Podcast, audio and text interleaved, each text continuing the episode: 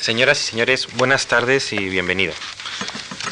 La reunión de esta tarde tiene por objeto discutir las tesis que sirvieron de base para las conferencias de los profesores Pagen y Cruz que leyeron el pasado martes con tanta brillantez e intensidad. Esas tesis han estado a disposición de cualquier persona interesada, tanto en los folletos que repartimos como en la dirección que la Fundación Juan Marc tiene en Internet. El acto de hoy tiene el siguiente funcionamiento. Cuando termine esta breve presentación, tiene la palabra los dos invitados de hoy, que intervendrán cada uno de ellos por unos 25-30 minutos por orden alfabético. Primero José María Hernández y después Concha Roldán. A continuación ofreceremos la palabra a los profesores Pagen y Cruz, dándoles la oportunidad de responder a los comentarios de uno y de otro. Por último, se abrirá debate entre los cuatro y yo mismo, en calidad de moderador, introduciré preguntas y comentarios, entre ellas alguna que ha llegado por parte del público asistente interesado. Como ya dijimos en la primera sesión, no se abre turno de preguntas orales al público, que podrá en cambio formular los comentarios por escrito que desee y algunos de ellos serán seleccionados para el próximo cuaderno de seminario público. Es necesario recordar que los originales de los profesores, las conferencias, las ponencias, junto con algunos comentarios escritos, como mencionaba, conformarán el cuaderno 8 de la serie Cuadernos del Seminario Público. Este seminario, el de hoy, analiza las relaciones entre la historia y la filosofía, o por decirlo de otra manera, la pregunta filosófica sobre la historia. En la primera conferencia, el profesor Pagen defendió la tesis de la existencia de tres grandes tradiciones históricas, el escepticismo, el epicureísmo y el estoicismo, que se formaron en la actualidad, se repitieron después en la Reforma y que vuelven a estar de algún modo de actualidad en nuestros días en forma de comunitarismo, cosmopolitismo y posmodernidad. Por su parte, Manuel Cruz reflexionó sobre la excesiva influencia del pasado, sobre la influencia sobre la conciencia del hombre contemporáneo y derivado de ello sobre la misión del historiador como pensador crítico de nuestro tiempo. A propósito de las tesis con las, que los dos profesores resumieron sus conferencias, se presentan a continuación las dos ponencias que siguen. Doy la bienvenida a José María Hernández y Concha Roldán. Tiene la palabra José María Hernández. Muchas gracias. Buenas tardes. Dado que el tema de este seminario es el pasado, quizá no esté de más empezar rescatando de la memoria algún recuerdo personal. Me hago cargo, como diría Manuel Cruz, de que no siempre es bueno recordar. A veces es mejor olvidar. Sobre todo, añadiría por mi parte, cuando se trata de huir de la imposición de un pasado común. Sin embargo, también creo que cultivar la memoria puede servir para acercar, sin violencia y sin imposiciones, la historia compartida a la historia en común. Esta última distinción entre una historia compartida y una historia en común tiene un aire de familia con la que Ortega hizo entre sus coetáneos y sus contemporáneos. Pero si él quiso decir que aun viviendo en una misma época formamos distintas generaciones, en este caso se trata de algo distinto. Lo que quiero decir es que del mismo modo que tener un amigo en común no significa que todos hayamos compartido los mismos momentos con ese amigo, el que vivamos o no en el mismo mundo y no solo en el mismo tiempo, depende en definitiva de lo mucho o poco que compartimos en este mundo. Conocí a Anthony en un breve pero intenso periodo que fue de la caída del muro de Berlín al comienzo de la guerra del Golfo Pérsico. No puedo dejar de recordar esa etapa, como tampoco me suelo resistir a contar algún que otro secreto. Recuerdo, por ejemplo, que las dependencias que ocupaba Anthony en Keynes eran uno de los lugares más frecuentados en el college. Allí tenía lugar un seminario un poco más informal que este, aunque en realidad la informalidad consistía que, como las sesiones comenzaban después de la cena, se ofrecía a los asistentes la posibilidad de acompañar al ponente degustando una dulce copa de vino. No vayan a pensar que cuento esto ahora para que la Fundación Juan March, que nos acoge tan amablemente esta noche, tome nota para un futuro seminario. No, en realidad aquellas condiciones eran mucho más penosas que estas. Creo recordar que el ponente se sentaba en una de las pocas butacas disponibles y el público se acomodaba como podía sobre la moqueta. Después, eso sí, el debate se animaba e iban pasando las horas hasta que se agotaban, agotaban vino y argumentos. Recuerdo perfectamente, esto sí, que, haciendo honor a la vieja tradición analítica de la universidad, lo segundo nunca ocurría antes de lo primero. El 89 fue un año emblemático, el año de la caída.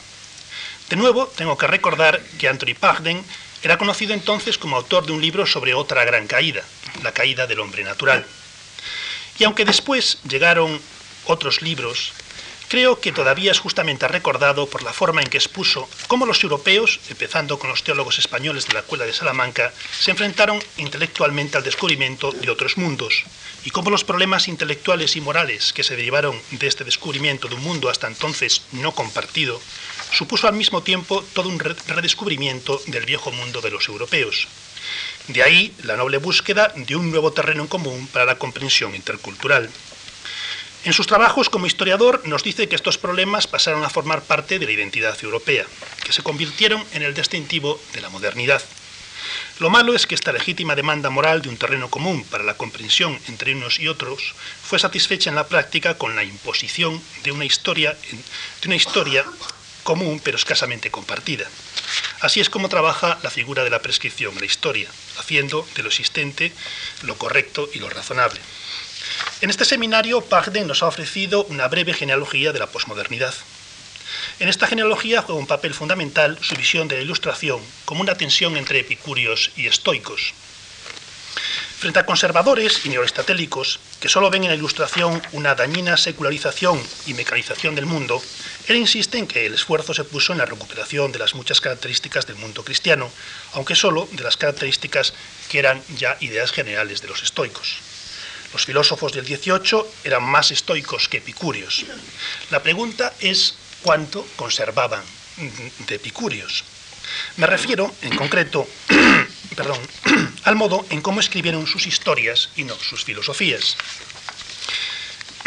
En lo que sigue, voy a tratar de continuar con el hilo conductor trazado por él.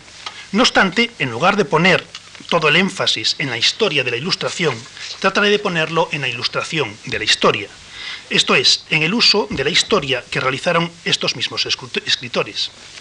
Reconstruyendo los problemas metodológicos que esto plantea, espero poder conectar mejor con las tesis de Manuel Cruz. Los filósofos de la Ilustración disfrutaban al escribir sus historias imitando a los clásicos. La tradición clásica enseñaba que las obras de arte y la literatura servían para refinar nuestras actitudes críticas.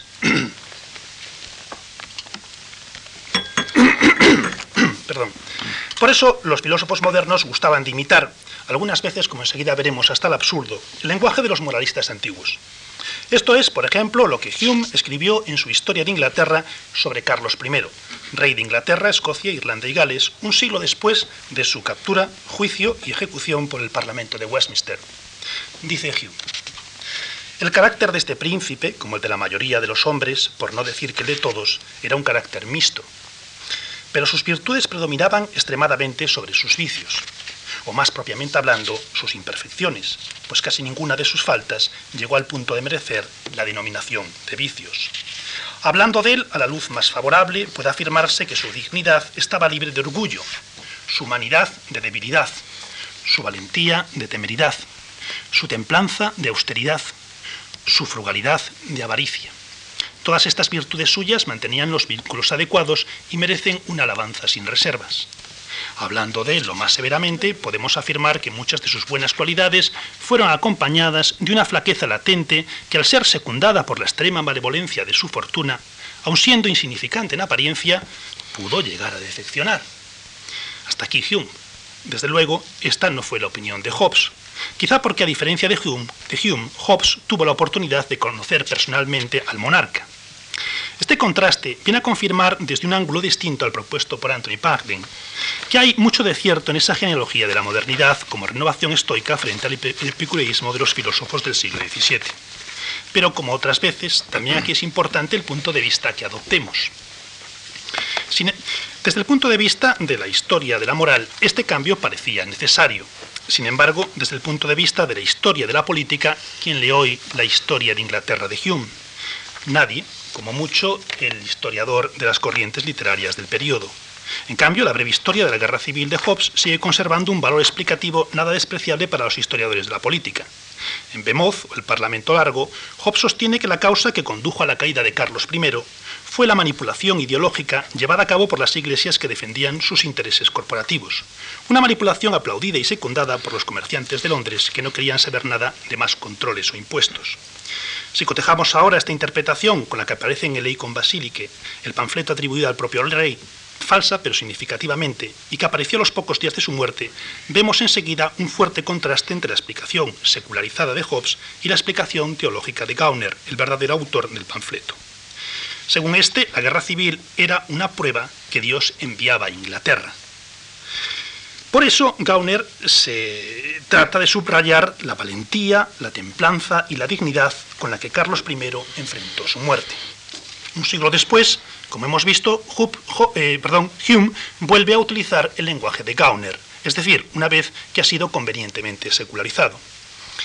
Desde el punto de vista de la escritura de la historia, la moralización del lenguaje no implica la función moral de la historia. Al contrario, en ciertos casos, este lenguaje puede llegar a ser contraproducente con este propósito. Esta es la conclusión a la que llega Pagden. Porque desde luego lo que prevalece en el Cándido de Voltaire no es el lenguaje moral del orden, el coinos numos de los estoicos, sino la descripción pormenorizada de las miserias humanas que además se suceden del modo más azaroso.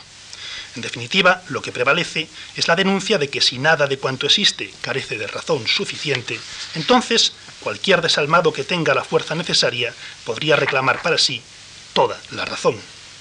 El abuso del lenguaje de la moral también puede contribuir a justificar el estado de hecho, la autoridad de la costumbre. Los modernos epicúreos fueron más autoritarios, pero menos conservadores, si me permiten decirlo así, porque ellos en su mayoría, pensaban que la ley natural que existe no debe ser celebrada como benéfica para la humanidad. Paten parece decirnos que los modernos tienen en cierto modo un poco de ambos, aunque los filósofos morales del siglo XVIII tienen algo más de estoicos que de epicúreos. Sin embargo, desde el punto de vista de la historia política, me parece que la idea de una ley natural implacable con el hombre, la ley natural de los escritores del XVII, una ley natural a la que se suman, por cierto, los males que gratuitamente los hombres disfrutan haciéndose unos a otros, es la ley que todavía, un siglo después, sigue cumpliendo con la función crítica de la historia. Un ilustrado solo podría aceptar esta conclusión después de un paciente estudio de la historia, aunque en realidad lo que ocurría era justo lo contrario. Era este juicio sobre el comportamiento humano lo que permitía repasar con atención crítica la historia de la humanidad. ¿Creéis, dijo Martín, el viejo sabio escéptico que acompañó a Cándido a su regreso a Europa desde América, que los gavilanes siempre se hayan comido a las palomas cuando las han encontrado? Sí, sin duda, dijo Cándido. Pues bien, dijo Martín, si los gavilanes siempre han tenido el mismo carácter, ¿por qué queréis que los hombres hayan cambiado el suyo? La historia es fruto de la naturaleza humana operando en el tiempo. Los hombres han sido siempre iguales y lo seguirán siendo. Se recurre a la historia para probar esta proposición. El pasado sirve para perseverar en nuestras actitudes críticas. La clave no está en la uniformidad, sino en el tipo de uniformidad propuesta. La respuesta de los epicúreos del siglo XVII al reto escéptico, por seguir con la terminología utilizada, presupone una ley natural negativa, una ley natural perjudicial para el hombre. El derecho de gentes del siglo XVIII necesita recuperar una ley natural positiva, una ley benéfica para la humanidad. Como nos advierte Pagden, el contexto político ha cambiado. Ahora se trata de reconstruir el ideal cosmopolita. Para ello es preciso recuperar un lenguaje que nos sirva para mirar al futuro con un cierto optimismo. Este es el lenguaje de la ley natural de los estoicos. Los paralelismos con la situación actual son tentadores. Al final volveremos sobre ellos. Ahora quiero subrayar que la función crítica de la historia, esa mirada dirigida al pasado para mostrar los crímenes y errores cometidos, sigue descansando entonces y ahora en un innegable pesimismo antropológico. En definitiva, para ir concretando un poco, pienso que esta doble mentalidad seguía presente en los hombres del siglo XVIII, en Voltaire y Diderot, en Hume y Kant, en Montesquieu y Beccaria. El problema que se planteará enseguida es que los resultados de esta supuesta crítica, hacia atrás y hacia adelante, epicuria y estoica, eran muy fácilmente predecibles desde la posición de partida. Nuestras ideas sobre la naturaleza del hombre, en lugar de servirnos como un instrumento para entender la historia, nos obligaban a adaptarla a su rígido corsé. La reacción contra la visión crítica de la Ilustración no tardó en llegar. La humanidad podía ser considerada como una misma especie, pero dividida en tribus culturalmente inconmensurables. Esta es la posición que iba a desarrollar Herder. Quizá por este camino se podía superar una cosa tal como la idea de una naturaleza humana negativa, pero si las historias políticas de los grupos humanos son inconmensurables, entonces también son moralmente independientes. Y aunque esta no fuese quizá la intención de Herder, por este camino se llegaba igualmente a la negación de una naturaleza humana positiva. Desde luego, el romanticismo no logró resolver el problema. Muchos piensan que lo empeoró. Pero su disposición, a la hora de escuchar más atentamente la voz del pasado, sí que se dejó sentir en las grandes construcciones históricas del siglo XIX. Estas grandes construcciones históricas son una prolongación romántica de la propia Ilustración. Se han escrito después muchas páginas contra los defectos de estas grandes narrativas históricas. La nueva agenda contextualista, para volver al microcosmos de Cambridge, las puso con toda claridad Herbert Butterfield en 1931. Me refiero a su conocida crítica a la interpretación Wii de la historia. La palabra Wii no tiene fácil acomodo en nuestra lengua, pero afortunadamente Butterfield deja muy claro desde el comienzo de su libro de qué está hablando. Dice Butterfield. Lo que quiero discutir es la tendencia de muchos historiadores a ponerse del lado de los protestantes o whis, a ensalzar las revoluciones una vez que han triunfado, a enfatizar ciertos principios de progreso en el pasado y a producir una historia que es la ratificación, cuando no la glorificación del presente. Observemos que no se renuncia a la función crítica de la historia, sino que de aquí en adelante deberá compaginarse con la agenda contextualista. El historiador no debe convertirse en juez entre las partes, y menos todavía en juez y parte, sino que su función principal, como dirá el propio Butterfield muchos años más tarde, es la de reconstruir los, sentidos sutilmente diferentes, las connotaciones sutilmente distintas que una palabra familiar para nosotros puede haber tenido hace mil años, o cien, o quizá tan solo a veces treinta o cuarenta años. La tarea del historiador es comprender primero para juzgar después.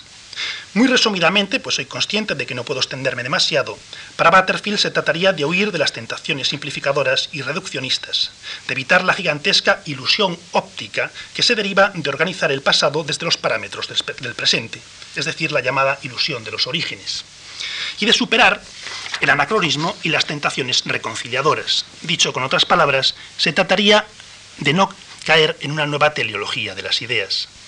El buen oficio del historiador consiste en respetar la complejidad de la historia, reconociendo su innegable carácter procesual, pero no necesariamente evolutivo. Este breve y polémico ensayo contiene, en mi opinión, los principios de la agenda contextualista, una agenda que también irá cobrando forma en el transcurso del siglo XX a través del debate metodológico en torno a la historia intelectual. Si se me permite, tomar como punto de partida las reflexiones sobre la historia después de la dramática experiencia de las dos guerras mundiales, es decir, la generación de Leo Strauss, de Ortega, de Oxford, de Hannah Arendt, Pienso que el siguiente paso lo dieron, con motivo del llamado giro lingüístico, tanto los herederos de las corrientes post-existencialistas, con especial arraigo en Alemania, pienso en Gadamer y como los herederos de las corrientes posanalíticas, con especial arraigo en Gran Bretaña y los Estados Unidos, pienso en Quentin Skinner y John Pocock. Al mismo tiempo, las corrientes post-estructuralistas avanzaron hacia la reflexión metodológica en torno a los modos de escritura en antropología y en la crítica literaria. Pienso aquí en, Levi Strauss, en Clifford Gerd, en Edward Said o en Stanley Fish. Y por último, todo hay que decirlo, la resaca posmoderna producía también una enorme efervescencia de una nueva historia intelectual en los Estados Unidos. Pienso, por ejemplo, en la Capra o Jameson. Desde luego, esto no pretende ser una clasificación exhaustiva, sino una muestra del más variado hacer interpretativo. Ahora se habla de historia efectual, de historia semántica, de los lenguajes políticos y de las intenciones y los motivos textuales, del modo de escritura y de las condiciones epistémico-institucionales de la producción intelectual. Pero en definitiva de lo que se trata es siempre de lo mismo. Se trata de meter el contexto en el texto, es decir, de redefinir el contexto social de los grandes historiadores del siglo XIX como contexto sociolingüístico. no es el momento más apropiado para hacer un balance comparativo de toda esta discusión. No obstante, no me, resisto a señalar lo que creo que es la tónica dominante.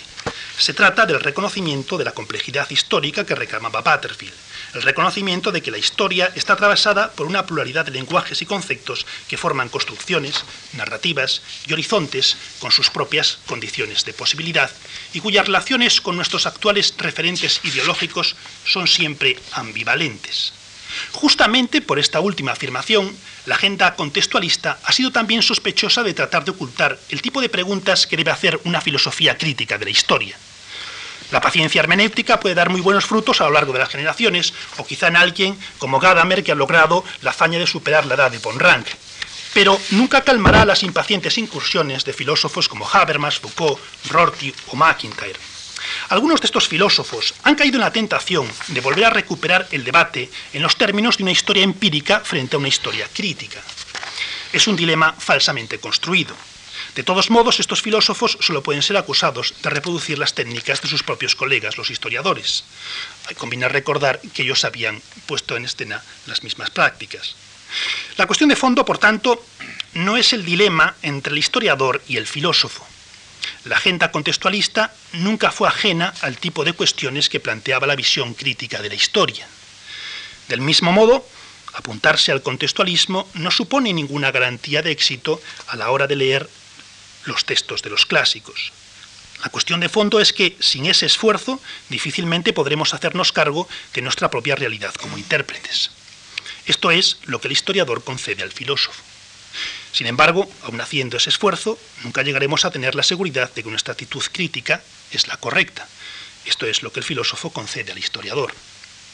Esta conclusión está implícita en las cinco primeras tesis de Manuel Cruz. Se trata de rechazar el tópico del historiador como entomólogo, porque esta imagen nunca se compadece con la realidad. Como insiste Cruz, para el historiador el presente es siempre punto de partida y desembocadura de su práctica interpretativa. En este sentido, no hay una gran diferencia entre el historiador y el filósofo. Para este último, el interés por el pasado no se puede desvincular de su interés por el futuro. Ambos forman parte, en definitiva, de una misma especie intelectual, aunque todo hay que decirlo, ahora que por fin los hemos reconciliado, parece que esta especie ha entrado en serio peligro de extinción. Manuel Cruz, siguiendo a, Bátimo, nos, arregla, nos, perdón, nos alerta del peligro de una nueva forma de pasadismo o entomologización del pasado, que en este caso no vendría de la mano de los historiadores, sino de los periodistas. Alguien tiene que pagar el pato. De la filosofía espontánea de los historiadores hemos pasado a la filosofía espontánea de los informadores. Ahora le toca el turno a los medios de comunicación de masas que, según, que serían, según Cruz, los nuevos órganos de historización y de la esencialización de la memoria, es decir, las televisiones y los suplementos culturales de los grandes periódicos que se han apoderado de la historia. Antes de romper, generacionalmente se entiende, una lanza en favor de los canales temáticos y los nuevos soportes electrónicos como el DVD, me gustaría poner de manifiesto lo mucho que comparto con el análisis que hace Manuel Cruz. A Manuel Cruz le gusta pensar contra la corriente. Sin duda, pensar contra la corriente tiene una mayor dificultad, porque hay que hacer frente a las objeciones de, quienes confunden la posición de partida o la de llegada. Por mi parte, espero no haber malinterpretado su posición de partida, que quiere ser también una posición de llegada. Si todo es igualmente recuperable por la memoria, entonces nada tiene un valor objetivo para la memoria, y por este camino, finalmente, los mayores crímenes pueden llegar a ser sepultados bajo el peso de una memoria indiscriminada. Por eso la memoria debe mantener una relación específica con el olvido. Para que podamos recordar, primero es preciso olvidar, de ahí su defensa de una memoria cualitativa frente a la memoria cuantitativa. La memoria, dice él, no conserva ni almacena, sino que destaca, señaliza. Es el lápiz que subraya los acontecimientos. Después de lo dicho hasta aquí, se comprenderán mis simpatías hacia esta posición crítica, antirrelativista, diría yo, con respecto a la memoria histórica. Pero también, después de lo dicho, quiero alertar a su vez sobre otro peligro, el peligro de traducir esta defensa cualitativa de la memoria en los términos de una conocida metodología de la historia. En cierta ocasión, José Gauss dijo, parafraseando, una muy conocida máxima de Meinecke. La historiografía ni siquiera tomada colectivamente puede reproducir la historia en su integridad. En primer lugar, porque la historia misma no es sólo conservación y memoria, sino otro tanto destrucción y olvido.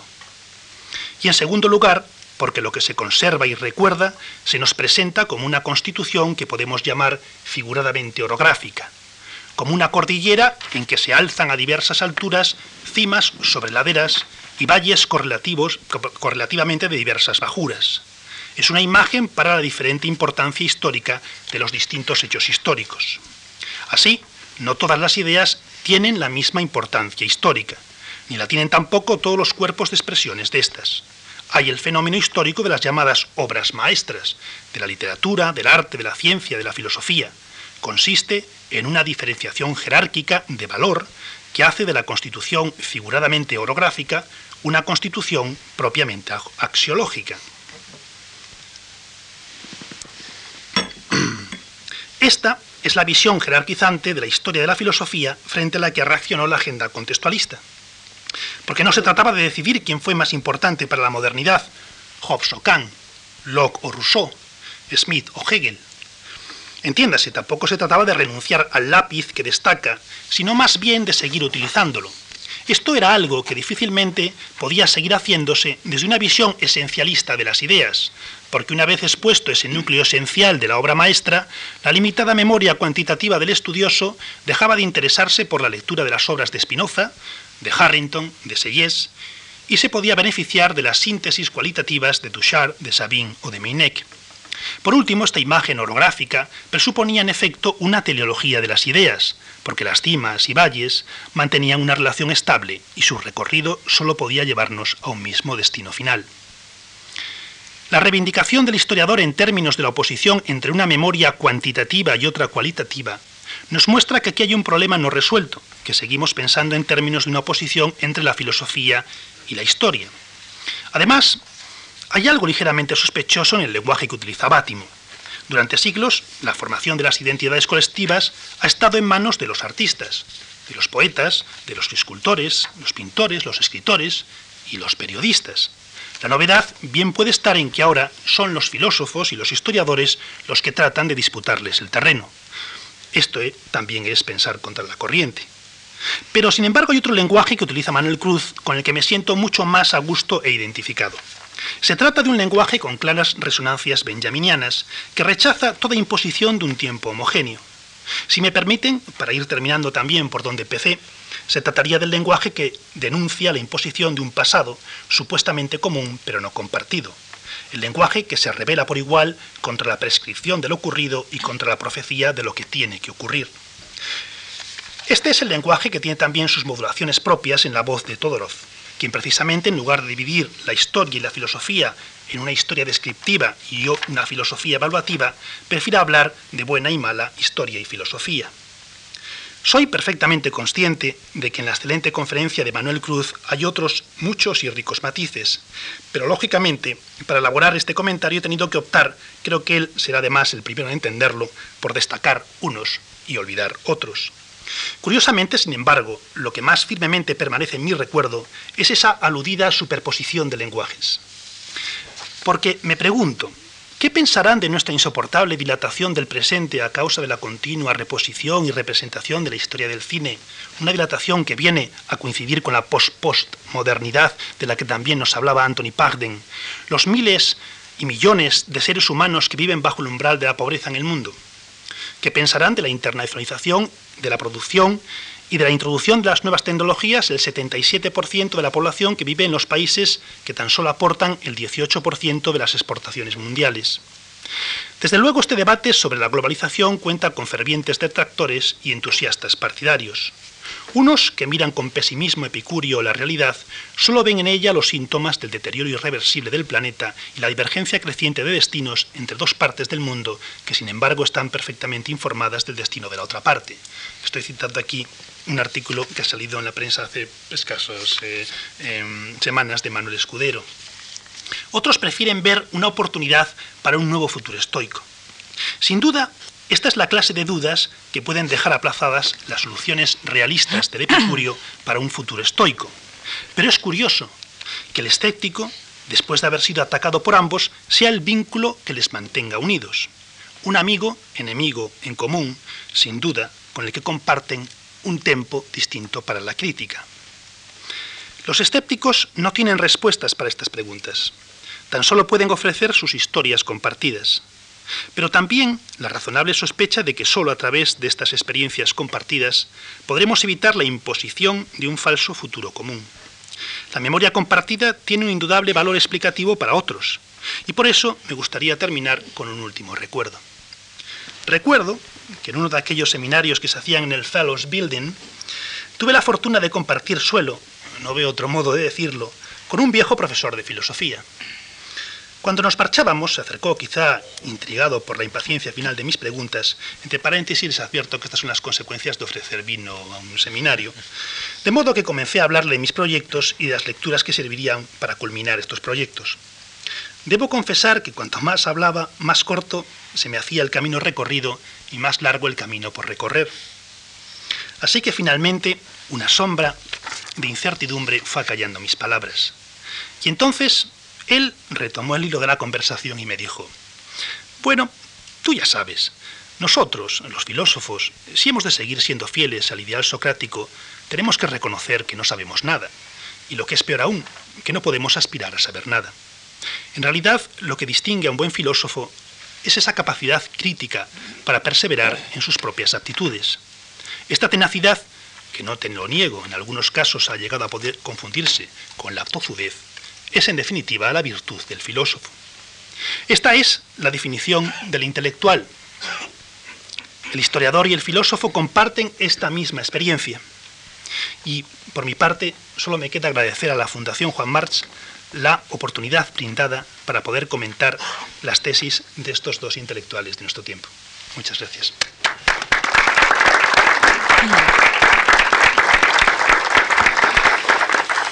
Muchas gracias, José María, por tu intervención eh, brillante, eh, sugerente, amena, eh, concentrada en el tiempo y además referida a las dos conferencias que suscitará seguramente un debate interesante después.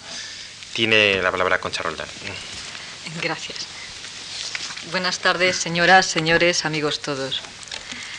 Antes de pasar a proceder con este oficio de abogado del diablo que la Fundación Juan Marx me ha otorgado generosamente, quisiera dejar constancia pública de mi deuda intelectual para con los profesores Pagden y Cruz, no solo de lo aprendido en sus respectivas producciones bibliográficas, de las que el martes Javier Gomá solo citó un botón de muestra, sino sobre todo del enriquecimiento que durante esta última década me ha supuesto la discusión con ellos sobre temas comunes. Pero no vayan a pensarse que pretendo saldar esta deuda poniéndoles paños calientes con mi intervención. Esto no solo sería hacer un flaco favor al interés común que aquí nos convoca de intentar clarificar lo que podríamos denominar el estado de la cuestión histórica, sino también conculcar nuestra propia costumbre de polemizar entre nosotros. La novedad es que gracias a este seminario público podemos discutir todos juntos ante espectadores, o digámoslo con un lenguaje más afín a la historia, ante testigos. En esta puesta en escena, que es contarles lo que nos preocupa acerca de la historia, Pagden representa el papel de historiador de las ideas, de un historiador de la filosofía moderna que se declara heredero de la misma y afirma, recordando a Rousseau, no podemos olvidar lo que somos, no podemos olvidar nuestro pasado, como decía en su conferencia antes de ayer. Y Cruz se presenta como un filósofo de la historia algo posmoderno, entre nostálgico y desencantado, que en su tesis décima afirma, tal vez podamos empezar a reivindicar el olvido. Sin embargo, Pagden menciona en su tesis octava que tras la pérdida de crédito de los grandes relatos, la historia no va a ninguna parte, no va hacia ninguna parte. Mientras que Cruz recupera al final de su intervención claramente la antorcha de la acción arentiana y aboga por nuestra capacidad para inaugurar, para iniciar, para hacer brotar proyectos, para que la historia sea. Pero permítanme adelantar que a pesar de esas afirmaciones aparentemente incompatibles de ambos, no espero que aparezcan divergencias de peso en nuestra discusión, porque todos los que aquí hemos sido convocados como teóricos que de una u otra manera se ocupan de la historia, partimos de un acuerdo. La pretendida apoteosis posmoderna del fin de la historia, a pesar de sus tintes apocalípticos del fin de milenio, ha pasado sin pena ni gloria, dejando apenas tras de sí el olor de la pólvora que dejan los fuegos artificiales. Sus pretensiones no han tenido parangón con la añeja culminación hegeliana de la historia, porque en el espíritu de la llamada condición posmoderna no estaba hacer tabla rasa del pasado, sino intentar comprenderlo de otra manera. Por eso, Manuel Cruz terminaba su conferencia con estas palabras. La historia no ha terminado, la historia simplemente se ha obturado. Y Pagden comenzaba su tesis novena diciendo, la respuesta ha sido una recuperación de la historia. Así pues, ninguno de nosotros parece haber venido dispuesto a levantar acta de defunción de la historia. ¿Acaso estemos ya en ese momento de post-postmodernidad a que aludía Pagden? En cualquier caso, y esa va a ser mi postura, o mi papel si lo prefieren, los dos conferenciantes son, les guste más o menos, modernos pasados por la posmodernidad. Y eso condiciona, o debería condicionar, que los análisis que hagan sobre la historia sean de otra manera. Y eso nos atañe también a los llamados aquí en esta mesa abogados del diablo. Para los que gusten de ordenar estas cosas bajo etiquetas, me atrevería a decir que los cuatro sentados a esta mesa somos modernos posmodernos, de cuño ilustrado y con ciertas creencias estoicas según la acepción de Pagden. Les dejo a ustedes el trabajo de ir averiguando por qué y en qué medida lo es cada uno a lo largo de mi intervención.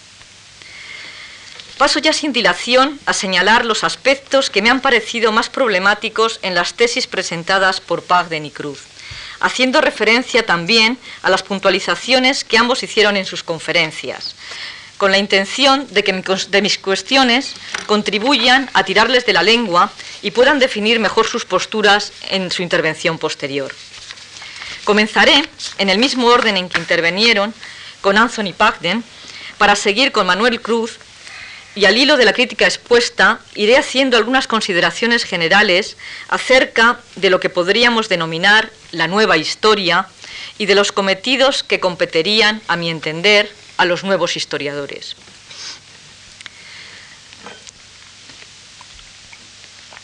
El otro día le anunciaba a Anthony Pagden, te voy a hacer una enmienda a la totalidad.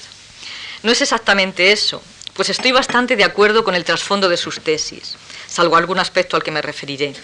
Pero sí tengo que plantearle un par de objeciones generales que tienen que ver con la presentación de dichas tesis, con el envoltorio, digamos, en la medida en que esto afecta a nuestra comprensión del contenido del mismo. Primero, la presentación que haces en la tesis primera de la historia de la tradición filosófica europea desde la antigüedad hasta nuestros días como un debate crónico entre tres tradiciones que a veces entran en conflicto, la escéptica, la epicúrea y la estoica, me parece que peca más de incompleta que de reducción simplista, un riesgo que asumías. Al margen de lo que haya podido disfrutar escuchando esta recreación que haces, creo que esta reducción de nuestra tradición filosófica a esas tres tradiciones es errónea porque cualquiera que recuerde su origen la sitúa en un momento posaristotélico lo que las convierte en una herramienta inadecuada para interpretar muchos de los debates que en la llamada, eh, que en la llamada modernidad se ha sostenido entre neoaristotélicos y neoplatónicos. Es posible imaginar un mundo que contenga tanto petit histoire como grand récit, un mundo en el cual todas las historias individuales se adaptan a normas más amplias que forman la historia de la humanidad, mientras los epicúreos comunitaristas, dices en una ocasión, se dedican a cultivar sus jardines, tal y como apuntas en tu última tesis.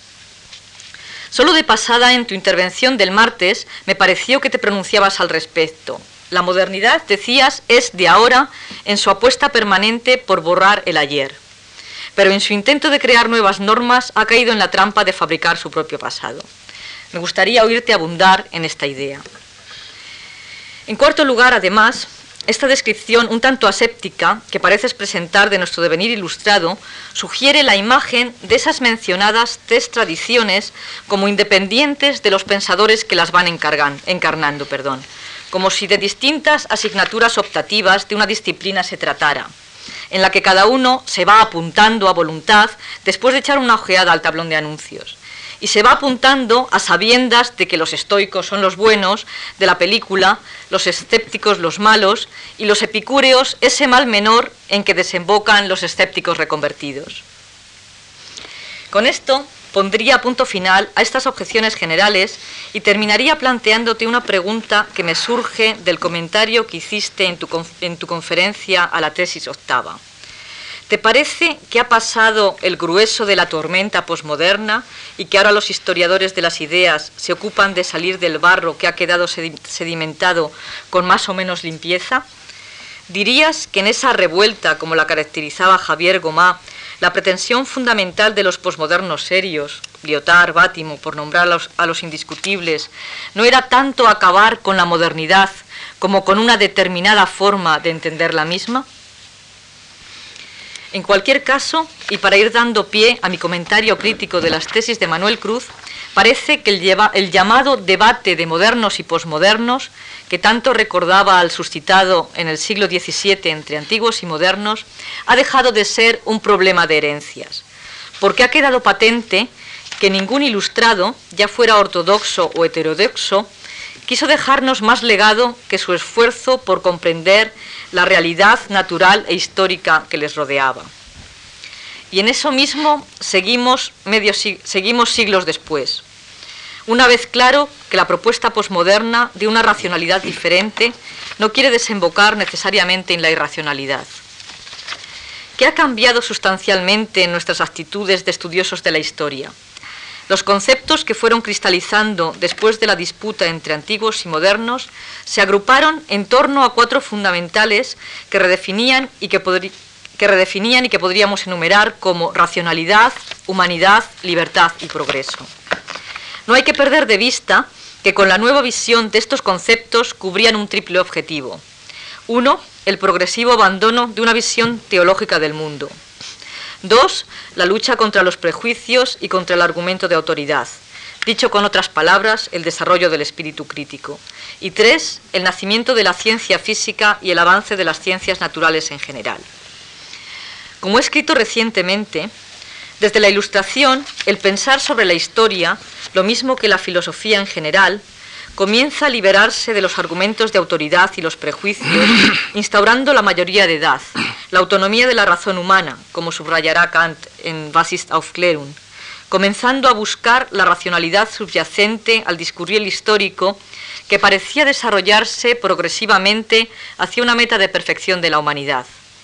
Se trataba de una creencia en el progreso racional, de la instauración de unas leyes históricas que introducían orden y sistematicidad en el aparente caos del, del devenir fáctico, cosas ambas que conducían a la instauración de la denominada filosofía especulativa de la historia y del estatuto científico de la filosofía de la historia.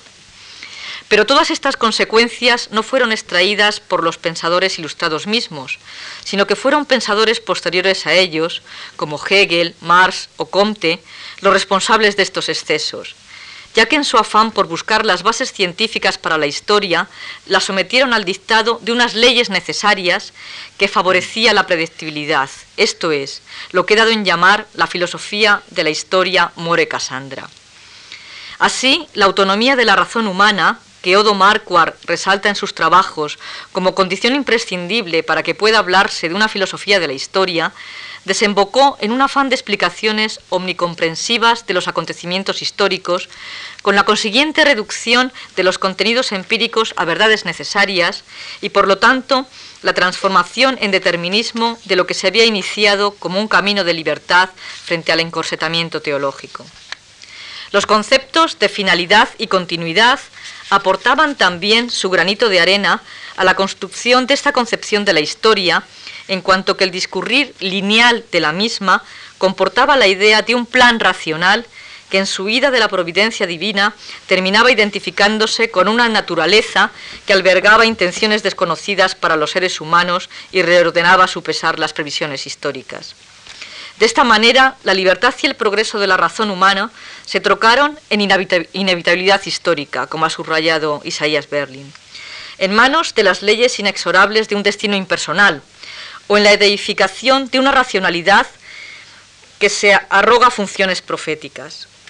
Si todo sucede de acuerdo con leyes necesarias, lo mismo que puede explicarse el sentido de los acontecimientos pasados, puede proyectarse de manera adivinatoria y vaticinadora sobre el futuro.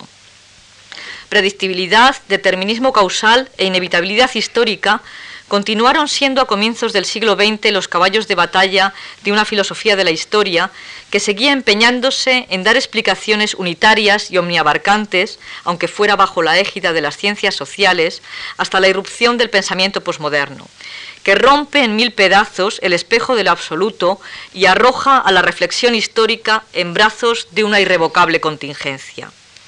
Era necesario, para la filosofía de la historia, el baño de modestia introducido por el pensamiento posmoderno y sobre todo la recuperación para la historia de lo que, si se me permite la expresión, constituye su carácter esencial, la finitud, la contingencia y el azar. De estos planteamientos, simplificado hasta su, su, mínima expresión, surgió el cuestionamiento mismo de la posibilidad de una filosofía de la historia, que a mi entender va imponiéndose poco a poco bajo un signo completamente distinto y que comentaré brevemente al final. En este contexto es en el que tienen plena vigencia los trabajos de Manuel Cruz, con quien coincido en el grueso de sus planteamientos y por lo que no me ha resultado nada fácil buscarle los tres pies a su intervención. Suscribo la primera tesis de Manuel Cruz, según la cual el discurso de la historia y el discurso de la acción se remiten el uno al otro, y que tiene que ver con el giro de la historia hacia la ética sobre el que volveré al final. Y suscribo también la importancia del presente para el historiador y del historiador para el presente que recorre el resto de sus tesis. Lo que ya no veo tan claro es que el ensanchamiento operado en nuestro presente sea mucho mayor que el operado en otras épocas, si acaso nuestra percepción del mismo, originada por los medios técnicos que nos la transmiten. Y en este punto, que se presenta de la mano de una versión de la memoria y el olvido que considero polémicas, voy a centrarme a continuación, porque me parece que de su precisión depende que se tambalee o no la segunda parte de la primera tesis, en la que afirmaba no hay inteligibilidad del pasado sin una clara percepción del propio futuro. Voy a plantear mis objeciones a Manuel Cruz en torno a dos puntos concretos en sus tesis planteadas. Su reivindicación del olvido y, en, estas tesis, repito, su caso omiso del futuro. Respecto al primer punto, recuerdo el enunciado de la tesis décima de Cruz. Allí decía, Superada la tendencia a la instantización del presente y abandonada la esperanza en el futuro, a lo que estamos asistiendo desde hace ya un tiempo es al ensanchamiento del presente, a su expansión. Un ensanchamiento o expansión que se alimenta en gran medida del pasado. Se entenderá mejor ahora nuestra resistencia inicial a la tajante oposición entre memoria y olvido. Tal vez en este contexto renunciar a esa memoria anestesiada y secuestrada a la que hemos venido aludiendo como la más característica de nuestro tiempo tenga un signo distinto al que pudo tener en un tiempo anterior. Tal vez podamos empezar a reivindicar el olvido sin que recaigan de inmediato sobre nosotros las sospechas habituales. Fin de la cita de esta tesis. Confieso que me cuesta liberarme de esas sospechas habituales que recaen sobre el olvido. Y concedo que Manuel Cruz hace una muy tímida reivindicación del mismo, precedida de un tal vez, que nos indica que está dudando, que está aún dando vueltas a estas cosas que nos cuenta para ver cómo respiramos. También queda claro que el olvido se refiere a esa memoria que ha sido anestesiada y secuestrada. ¿Por quién? En la tesis séptima culpabiliza a los medios audiovisuales y en concreto a la televisión de este fenómeno. Pero todos sabemos que detrás de estos medios hay poderes y voluntades y que en esta representación indefinida, yo no diría del pasado, sino de un pasado y de algunos acontecimientos presentes, pretenden transmitir una historia como si fuera la única posible lectura, de la historia misma. Una maniobra que hace pie en el subconsciente colectivo, convencido de que la historia está compuesta por un conjunto de acontecimientos que suceden al margen del común de los mortales y de sus acciones, pues sólo pasan a la historia aquellas cosas que adquieren importancia o trascendencia. Pero ¿quiénes deciden qué acontecimientos son dignos de ser contados?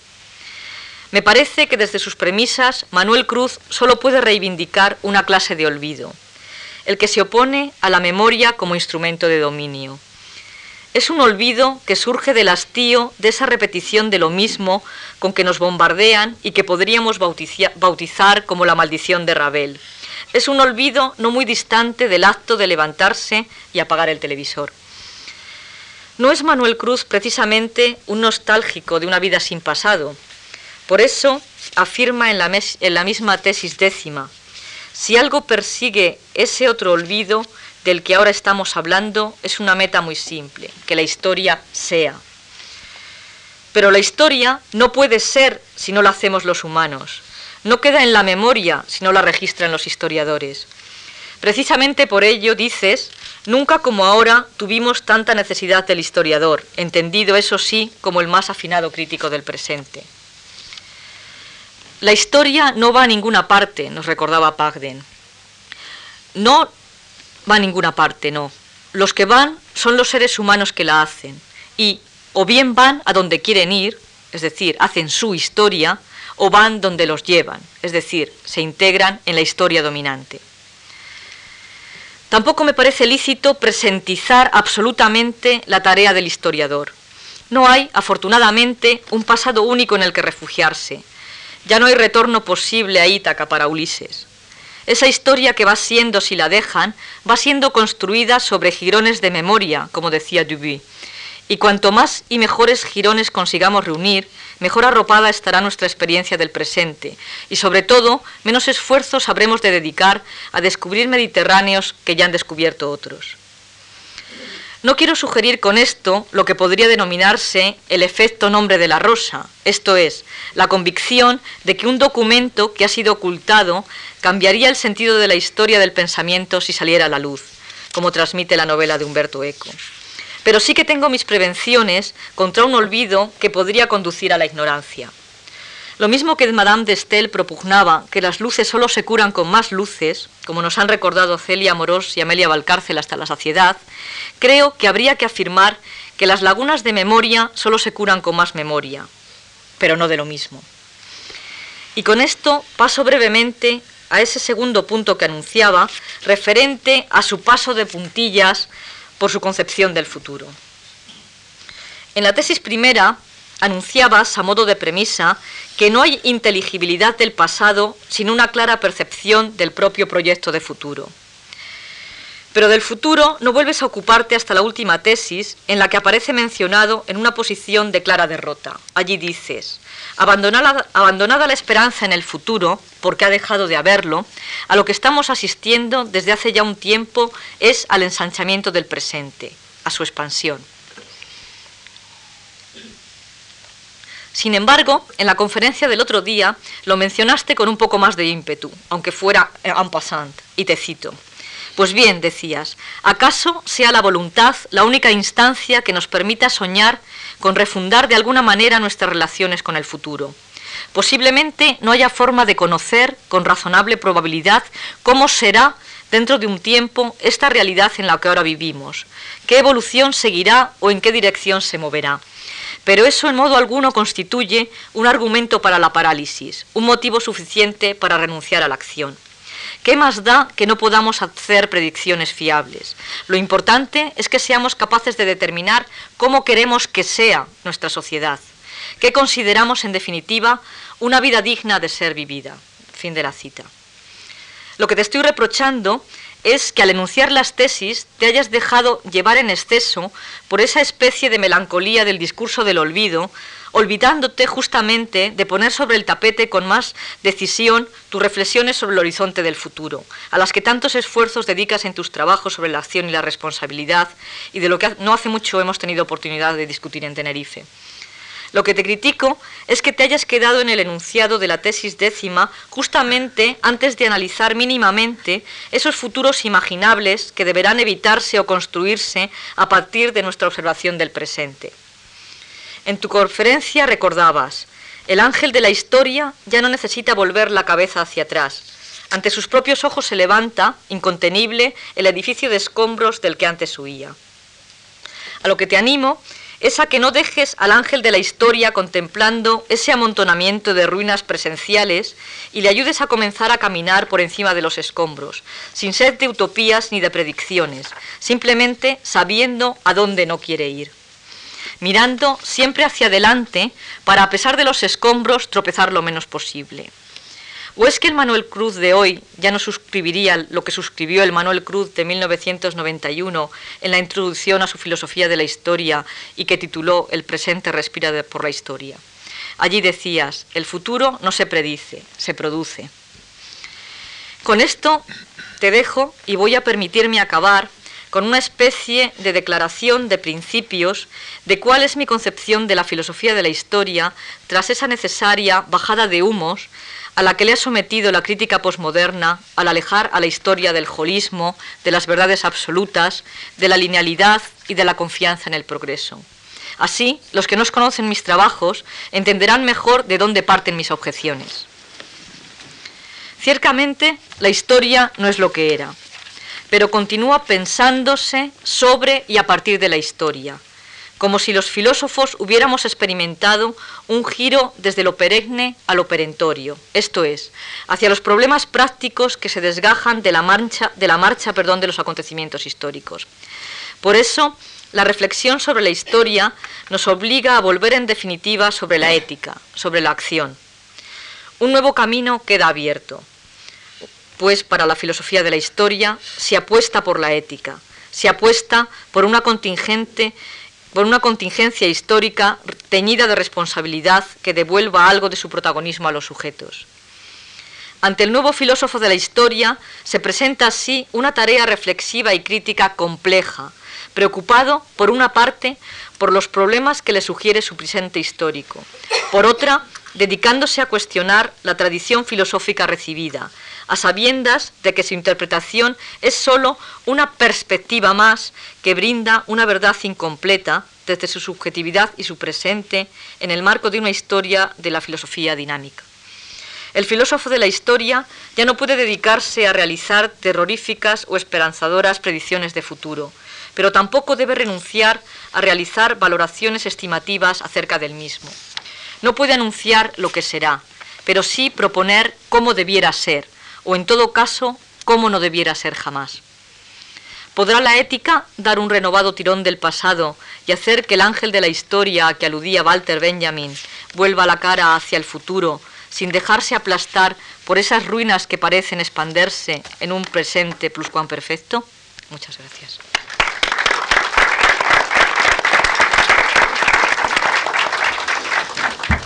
Muchas gracias, Concha, por tu intervención. Yo les había pedido a los ponentes que hicieran una intervención ajustada a las dos conferencias mm, que oímos el martes y Concha lo ha hecho de una manera aguda y penetrante, a veces me atrevería a decir que hasta provocativa, y es necesario urgentemente dar la palabra a los dos conferenciantes del, del martes para que respondan a estas observaciones, tanto de Concha como de José María Hernández, y tienen, tiene la palabra Anthony Paglen. Bueno, quiero empezar, uh, debería agradecer um, los dos uh, uh, críticos aquí de todo el trabajo que han hecho para mí porque creo que después de eso puedo, si no mm, olvidar todo, por lo menos uh, repensarlo de nuevo en otra forma. Pero quería uh, intentar aquí, antes que, que, vuelva a casa para empezar de nuevo, um, solo intentar responder un poco a lo que he oído y también, si es posible, clarificar algunas cosas. José Miguel Hernández uh, nos hace recordar que la ilustración fue uh, un, momento no solo del nacimiento de la modernidad en sentido filosófico, sino también del nacimiento de la historiografía moderna. Eh, y eso ah, quisiera añadir solo que a mi juicio esta historiografía ah, formaba parte del proyecto tanto, ah, central de la ilustración Em, un proyecto también fundamental para eh, la historia intelectual de Europa en, general, eh, es, o sea, y, para la formación de la conciencia moderna. Es decir, el proyecto que el mismo David Hume, que yo había citado eh, el, día anterior y también lo cita José María ahora, un filósofo, gran filósofo, pero también gran historiador, eh, que él llamó precisamente las ciencias humanas, es decir, la creación de una ciencia, un logos independiente de la teología, ah, de reunir todos los ah, reflejos independientes ah, sobre la condición humana en una ciencia que sería independiente de la voluntad divina. Ahora, esta ciencia, claro está, en el, siglo XVIII reconcebido más o menos como una ciencia unida. Ahora, con el, con el curso del siglo XIX y, XX, se, ha, se ha vuelto a ser las ciencias humanas modernas. Y en cierto sentido se puede pensar que el postmoderno, el, postmodernismo es una otra fase de esta, ah, esta historia, la conversión, la, transformación de las, ciencias modernas, a los campos, digamos, las disciplinas modernas en, en, las ciencias sociales, en otras formas ah, de, de, pensamiento. para Hume, tanto como Diderot, para Voltaire, todos grandes historiadores, como para Condorcet hasta Kant, la, historia era precisamente un componente fundamental de esta science de l'homme, ciencia del hombre, porque la historia moderna era, o por lo menos debiera ser, el recuerdo no como había sido las historias antiguas, las historias no de la antigüedad, pero las historias medievales, una crónica, una crónica sobre todo de batallas, de guerras, de las actividades que Jean d'Alembert, eh, editor condido de la Encyclopédie, uh, llamó los grandes carniceros del pasado, sino un, precisamente un recuerdo y un análisis de todas las actividades intelectuales del hombre. La historia debe ser una historia precisamente que era también análisis y crónica a la vez. El ser humano no, para, para estos filósofos, estos pensadores, estos historiadores, no podía ser entendido en toda su complejidad, sino como una criatura que vivía en una dimensión, es decir, en el tiempo, en el tiempo y la sociedad. Para Hume, por, por eso, Hume precisamente empieza su carrera como filósofo y termina, termina como historiador. Y no estoy de acuerdo con, con, uh, con, José María que nadie lea Hume ahora como historiador. Eh, quizás, eh, es hasta cierto punto es obvio que las grandes historias del pasado son menos leídos que eran antes, pero hay, una, hay, un, hay un público para, también para Hume, como era para Gibbon, como, como Voltaire, etc. Um, pasándome ahora a lo que José María eh, y Concha han, dicho sobre este conflicto, que es mucho más problemático, entre epicúreos, estoicos y, em, y, escépticos. Uh, Concha Roldán eh, me acusa de ser no solo, de no ser reduccionista, pero de ser más bien incompleta. Admito que por el momento no veo claramente qué es la distinción este, entre estas dos cosas y em, soy plenamente consciente de ser culpable de ambos. Em, pero quiero insistir que yo no quería con esto describir, eh, escribir una historia es por eso precisamente que lo intentó, que lo llamó, pero que no la llamó, porque ahora quiero llamarlo, porque debe haber dicho esto anteayer, uh, no una historia, sino una, geología. O sea que es una geología en el sentido uh, nietzscheano de la, palabra. Una historia que es un relato, pero que un relato que tiene un punto filosófico, que va a alguna parte, y evidentemente reduce en un cierto punto algunos de los datos del relato una, una, una narrativa muy, muy simple y deja aparte todo lo que no es necesario para llegar al fin donde quiero ir. No es una historia ah, empírica, no lo entiendo qué ser.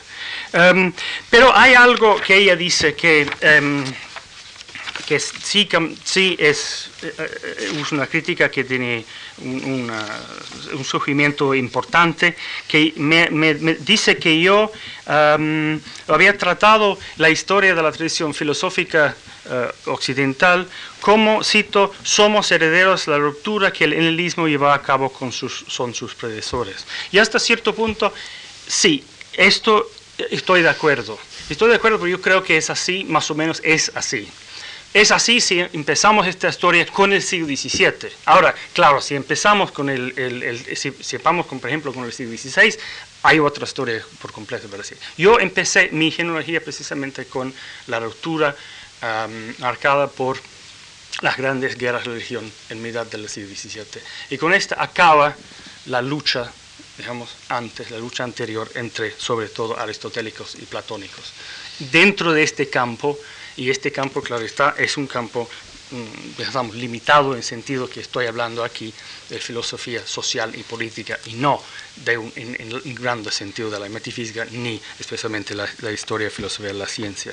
Y este, esta visión de nosotros como herederos precisamente de esta ruptura que el helenismo lleva a cabo, con sus predecesores. Es precisamente la crítica que hace los, algunos de los em, filósofos eh, llamados um, uh, comunitarianistas, como Alistair McIntyre, por ejemplo, y Charles Taylor. Precisamente, ellos no lo, no lo plantean así exactamente, pero sí es exactamente la queja que ellos hacen. para, para renovar la modernidad, para ir más allá de lo, de lo postmoderno, lo que tenemos que, que, hacer precisamente es recuperar este periodo plenarístico. Y no solo plenarístico, o sea, Aristóteles, pero también recuperar uh, su herencia en el siglo, XIII, siglo XIII, XIV XVI, especialmente con Santo Tomás de Aquino.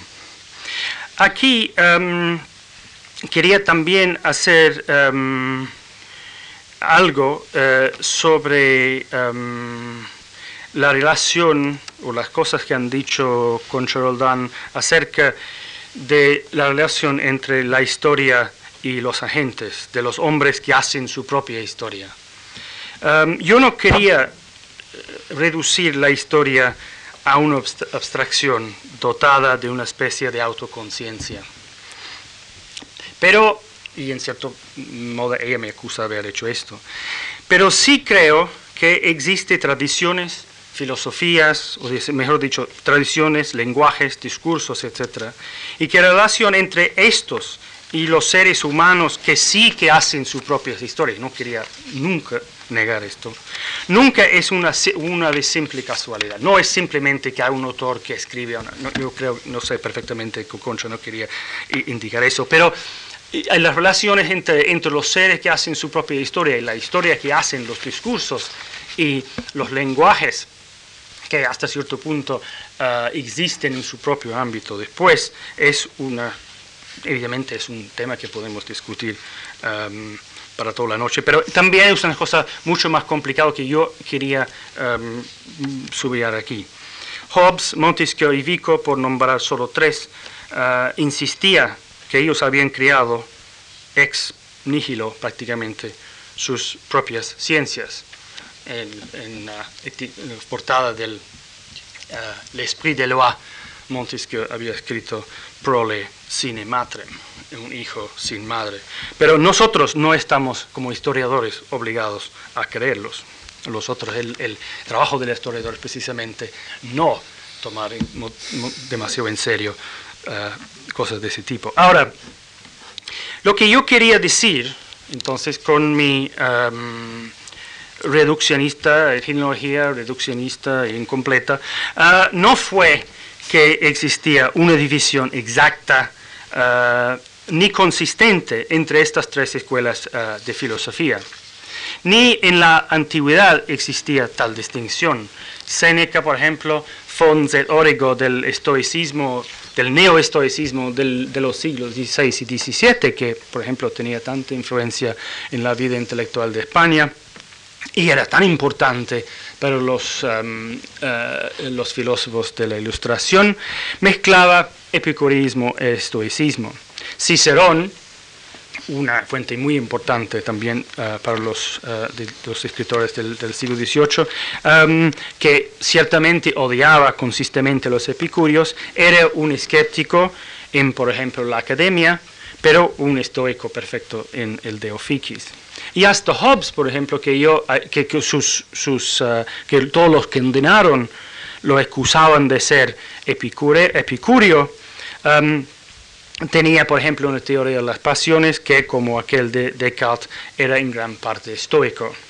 Lo que yo quería subrayar aquí era algo mucho más modesto uh, y mucho más uh, imprecisa. Es decir, que el intento de salvar y, y reconstituir hasta su, algún aspecto, algunos aspectos del estoicismo. Y digo solo algunos aspectos, porque una de las cosas que notable es que la doctrina central del estoicismo, la doctrina más conocida del estoicismo, la ataraxia, o sea, el concepto de que el sabio estoico es precisamente aquel hombre que es capaz de ver todos sus sufrimientos como una cosa que, que, que pasa a alguien fuera de él, que es una persona que rechace simplemente eh, todos los, los, impactos posibles del sufrimiento. Esto es una cosa que eh, es una parte central del estoicismo que los filósofos del siglo XVII no se interesaban. En particular, para ellos era la noción estoico o neoestoico de lo que un otro escocés, Francis Hutchinson, que tuvo mucha influencia en Kant, llamó el, el sentido moral o los conocidos sentimientos morales de Adam Smith.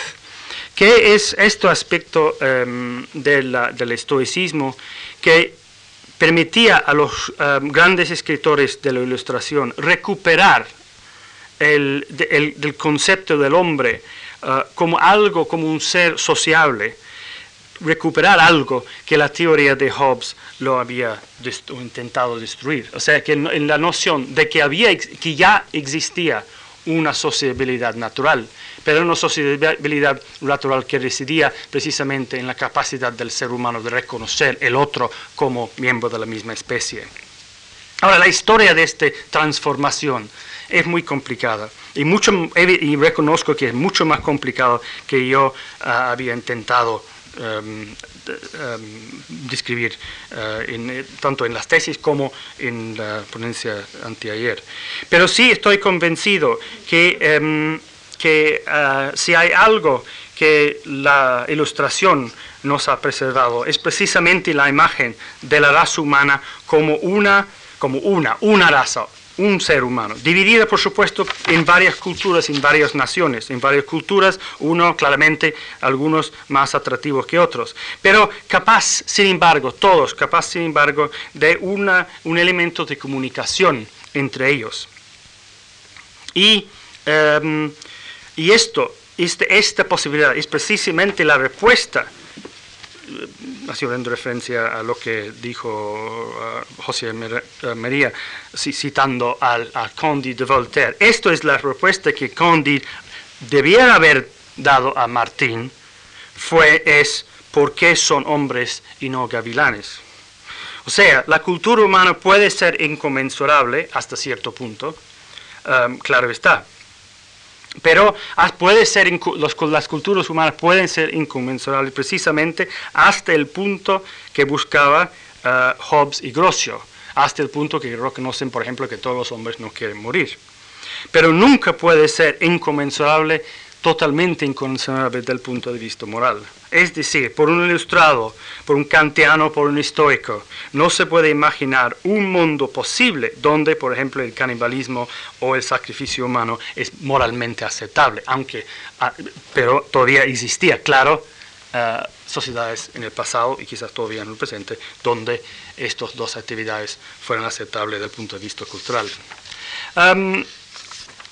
Y esto hasta cierto punto me sorprende un poco eh, lo que dice uh, Control Don sobre, eh, que dice aquí, si lo encuentro, que, estoy hablando de, los conflictos filosóficos eh, obviados de la sangre de tantos campos de batalla y de tantos crímenes contra la humanidad quedan silenciados. Porque yo quería insistir siempre que esta transformación filosófica nació precisamente ¿no? de la experiencia que tenían los filósofos mismos, empezando del, siglo XVII hasta el final del siglo XVIII, precisamente con una serie de guerras incesantes, incesantes, incesantes y dentro de Europa misma. Y que al fin la búsqueda, el elemento que buscaban todos era esta elusiva paz perpetua. Ahora, em, me parece que estamos, como he dicho el otro día, me esperamos que ya estamos viviendo prácticamente en un mundo uh, post, postmoderno. Simplemente quizás porque al fin y al cabo em, es quizás imposible para el escéptico vivir su escepticismo. Y en este mundo post, postmoderno, em, me parece que eh, hay, como yo intenté decir, dos soluciones. Por una parte tenemos el nacionalismo, el particularismo, lo que Freud llamó el um,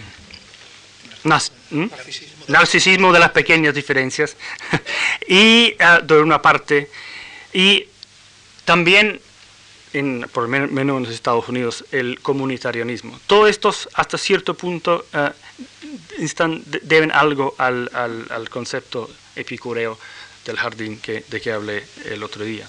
Y por otra parte tenemos una forma, un nuevo cosmopolitanismo, um, que por su parte debe algo, insisto, que es solo algo al estoicismo y el neoestoicismo de la ilustración.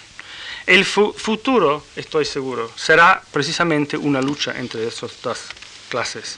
Uh, dos uh, soluciones al escepticismo.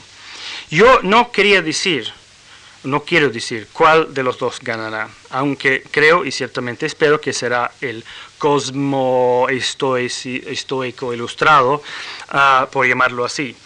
No quiero decir, no solo porque las experiencias de 1889 nos um, enseñado que todas las profecías son vanos, pero porque Em, no creo que este futuro, este futuro ser cosa, como dice, um, dice, con, dice un tanto escéptico, um, pero porque muy escéptico que sea, uh, la realidad será siempre distinta a lo que uno puede imaginarlo.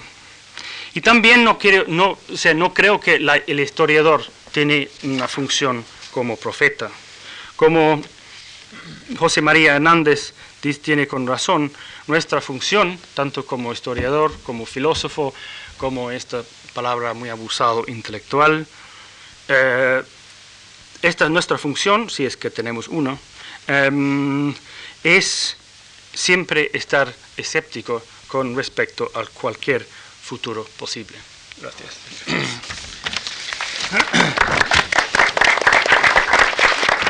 Sin más, tiene la palabra Manuel Cruz.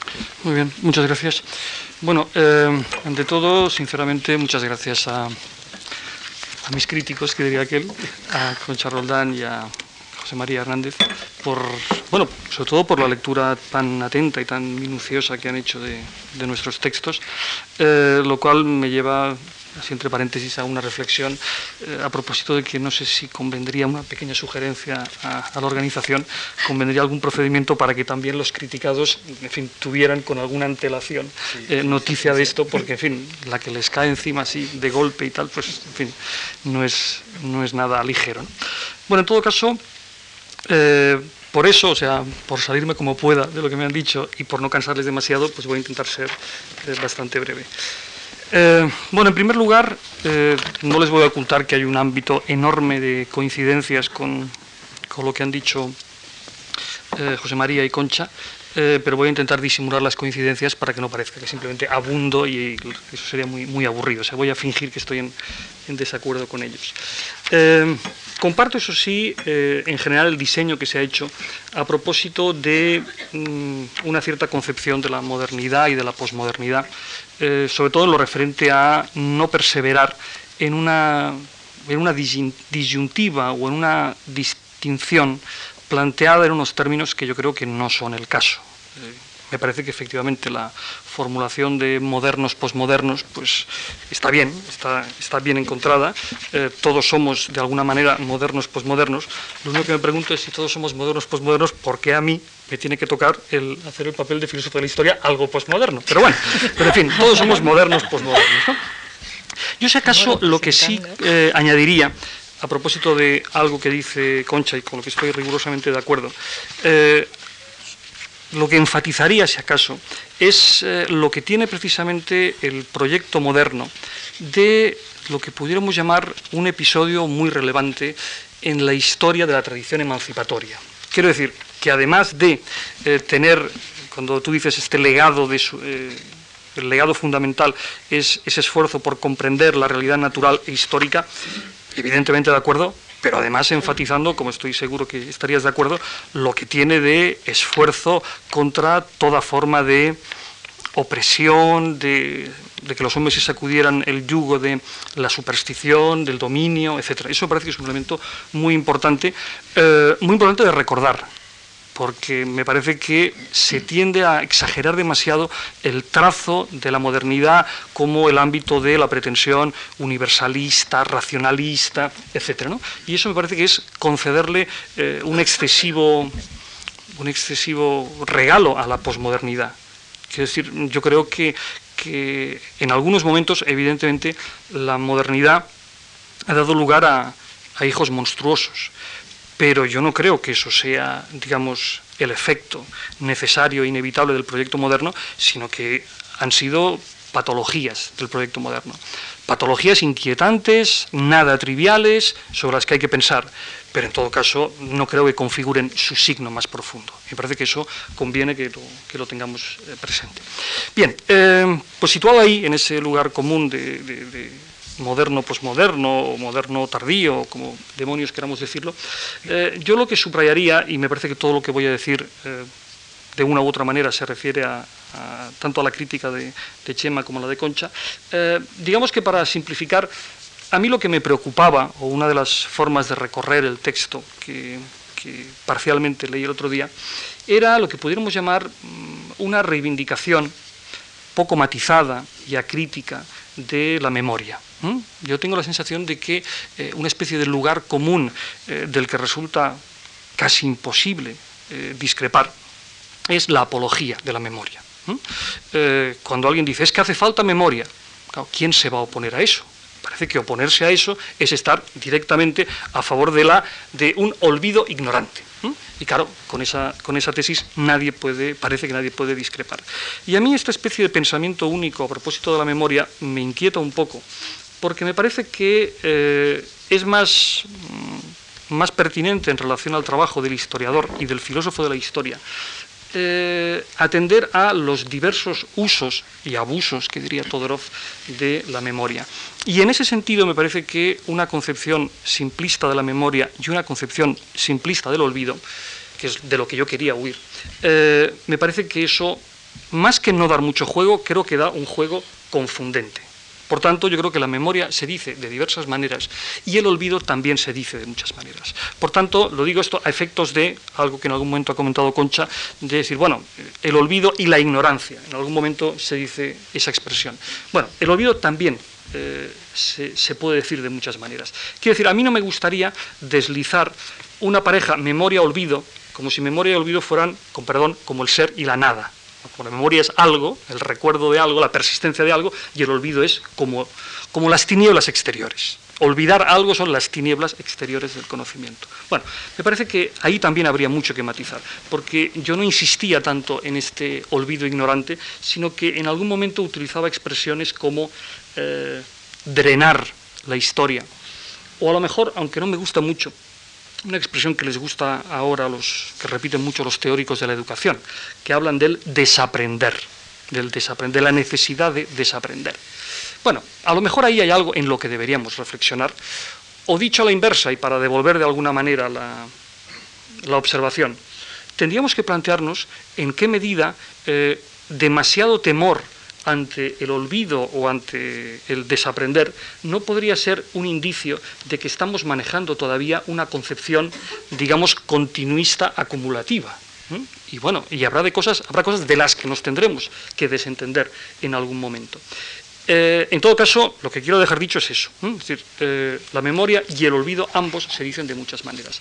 Y desde luego que eh, la memoria a favor de la, de la, cual yo estoy es evidentemente la memoria autónoma. yo leí el jueves, el martes pasado ese texto y esta mañana me encontraba en el, periódico con la, la información de un acto que tuvo lugar ayer en homenaje a Lázaro Carreter y en ese homenaje a Lázaro Carreter, pues, en fin, eh, la persona de la que yo creo que más he aprendido, que es Emilio Lledó, eh, animaba a que los individuos pensasen por su propia cuenta. Bueno, pues análogamente, eh, si yo tuviera que sintetizar lo que quería decir, yo a lo que, a lo que animaba o a, favor de lo que estaba, era a favor de que, del derecho de las personas a recordar por su propia cuenta. Básicamente era esto. Eh, porque creo que eso es lo que está en cuestión. Creo que eso es, lo que está en cuestión. Creo que en los últimos tiempos se han producido un orden de transformaciones que han hecho que un territorio de alguna manera o en alguna medida a salvo, como era el territorio de la memoria, eh, haya sido un territorio crecientemente ocupado, crecientemente ocupado por el poder o por lo público en general, pero crecientemente ocupado. Eh, y eso me parece algo relevante y, eso es algo que a mí en, mi texto era importante. Eh, por tanto, si en este punto no estamos de acuerdo, ahí sí que habrá una discrepancia entre, entre mis críticos y, yo. Porque a mí me da la impresión de que eh, algo, algo de específico está ocurriendo en los últimos tiempos. Eh, y yo no estoy seguro que, mis críticos acepten esa especificidad. Por ejemplo, eh, Concha en la página, bueno, la página 7, no sé para qué les digo el número de la página, pero bueno. Eh, en todo caso, en un momento determinado de su, de su texto, dice, lo que yo ya no veo tan claro es que el ensanchamiento operado en nuestro presente sea mucho mayor que el operado en otras épocas. Bueno, pues vamos mal porque es el la tesis central. yo creo que efectivamente se ha producido un ensanchamiento. Aunque tú luego dices, si acaso nuestra percepción del mismo, pues eso es la cosa, esa es la cosa. Eh, y creo que ahí, eh, creo que era en esa dirección en la que yo aportaba, casi a título de ilustración, tanto el caso de de los medios de comunicación de masas, de los instrumentos tecnológicos, no de los periodistas, no de los periodistas. Yo creo que los periodistas no los nombré, y si los nombré, pues me equivoqué, porque no estaba pensando en ellos para nada, no era esa la cuestión.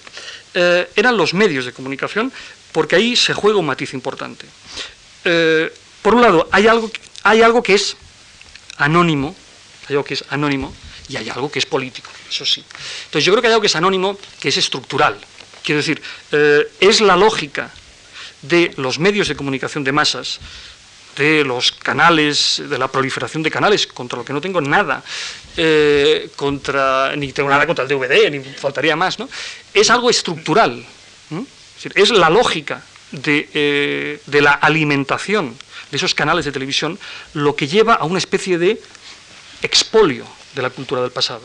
Pero eso es algo no, no, tiene una dimensión que no es calculada, que no es intencionada, que no es conspirativa. Hoy, por ejemplo, pues los, y en eso participamos todos, o, si alguien lo criticara, pues yo asumiría la crítica. Eh, en los suplementos literarios, uno de los recursos más frecuentes, más utilizados, más fácil, más cómodo y menos crítico es, con perdón, el dígito. Se cumplen 25 años de la muerte de pues vamos a hablar de, como tenemos que ir hablando de algo, vamos a ir, ¿de quién? ¿Hay alguien de quien se cumpla tantas? Sí, sí, sí, y así se habla en los, como cualquiera que, haya conocido esto por dentro sabe que ocurre, ¿eh? en los, suplementos literarios, en las revistas, oye, ¿y este año eh, se cumple la muerte de alguien? Hombre, pues sí, tenemos uno, bueno, pues entonces haremos uno, haremos un número monográfico dedicado a eso. ¿eh? Tiene que ver con esta lógica, tiene que ver con esta lógica, y me parece que esto es un proceso expansivo que está provocando eso, eh, una relación con el pasado distinta, que no se daba hace un tiempo. Eso me parece importante. Luego hay la otra dimensión, efectivamente política, efectivamente política, y ahí estoy totalmente de acuerdo con lo que me ha observado Concha. Tiene que ver, claro está, con el poder. Tiene que ver con el poder. Eh, esa, digamos, esa memoria inducida. Yo antes ponía, bueno, creo que no revelo ningún secreto, si digo que antes de, bajar aquí le comentaba a Javier Goma pues, eh, el, ejemplo de cómo en los últimos años eh, Además, como creo que ustedes no pueden intervenir, pues en fin, lo siento, lo voy a decir y ya está, no, habrá derecho de réplica. Eh, el modo en el que, a mi entender, en los últimos años se está produciendo la evocación de los últimos años, o digamos de los años 60 para acá, del franquismo. Esa especie de versión del, franquismo dulce, en el cual, pues bueno, eh, esa, esa parte de la España de posguerra era un periodo en el fondo entrañable, en el que no pasaban grandes cosas, más allá de que teníamos, pues bueno, en fin, problemas con nuestra sexualidad, que no conseguíamos aliviar de ninguna manera, con que había, pues, fin, sacerdotes, eh, en el fondo bien intencionados, que se aplicaban exclusivamente a preocuparse por nuestros tocamientos nocturnos, pero no muchas más cosas. De tal manera que eh, es una sensación que yo confieso que he tenido, que evocar en público otras dimensiones de ese pasado, es casi de mal gusto, es casi de mal gusto. Recordar las dimensiones, pues, sórdidas, terribles, dolorosas que tuvo esa etapa, es como de mal gusto. Se ha inducido nuestra memoria colectiva eh, en esa dirección. Y lo relevante de los años 60, pues es que éramos adolescentes, los guateques, en fin, eh, un cierto crecimiento económico y ya está. Y esa es una memoria inducida. Espero no ser demasiado trivial. Pero en todo caso, me parece que si yo soy trivial, ustedes sin demasiado esfuerzo podrían destrivializar eso y pensar en otros ejemplos, en otros casos de, memoria inducida. Y a mí me parece que eso es muy relevante. Y me parece que es frente a eso, frente a lo que se impone eh, reivindicar la eh, autonomía de la, memoria.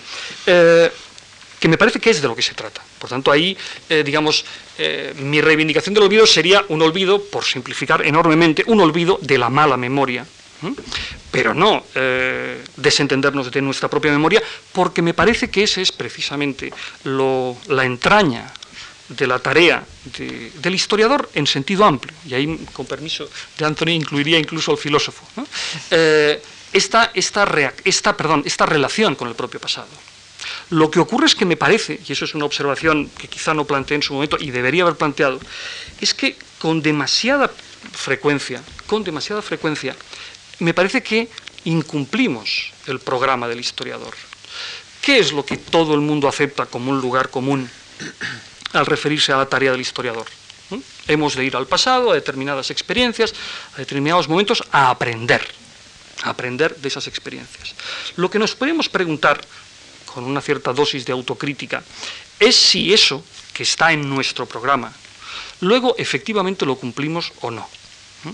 Y yo tengo la sensación de que lo incumplimos mucho más, sobre todo a los efectos de lo que ahora quiero plantear, más que a la tarea del historiador, digamos, profesional. Yo tengo la sensación de que lo, incumplimos reiteradamente, que eh, no utilizamos eh, nuestros viajes al pasado como ocasión para saber de nosotros mismos, sino que utilizamos nuestros, nuestras excursiones al pasado como ocasiones para reafirmarnos y no creo que eso sea solo algo exclusivo de unos y de otros. Tal vez más de unos que de otros, pero en todo caso, eh, desgraciadamente es de, todos.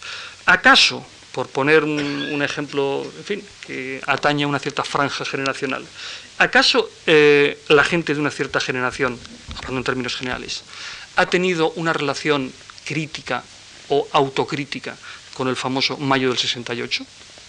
¿O por el contrario, me pregunto, insisto, aprovechando que no me pueden responder, pues me pregunto en voz alta, ¿no es el caso más bien que una cierta generación ha utilizado Mayo del 68 como una especie de lugar mítico de peregrinación al que acudir una y otra vez, como su particular épica, ¿eh? en la que poder eh, reencontrarse con una imagen muy grata de sí mismos, etcétera, etcétera? Realmente eh, esa generación eh, ha hecho una lectura crítica de, pongamos por caso, los errores que pudo significar aquello. No estoy prejuzgando nada, Pero digo simplemente eso como ocasión. Yo creo que la respuesta a mí me parece que es bastante, bastante, a mi entender, bastante obvia.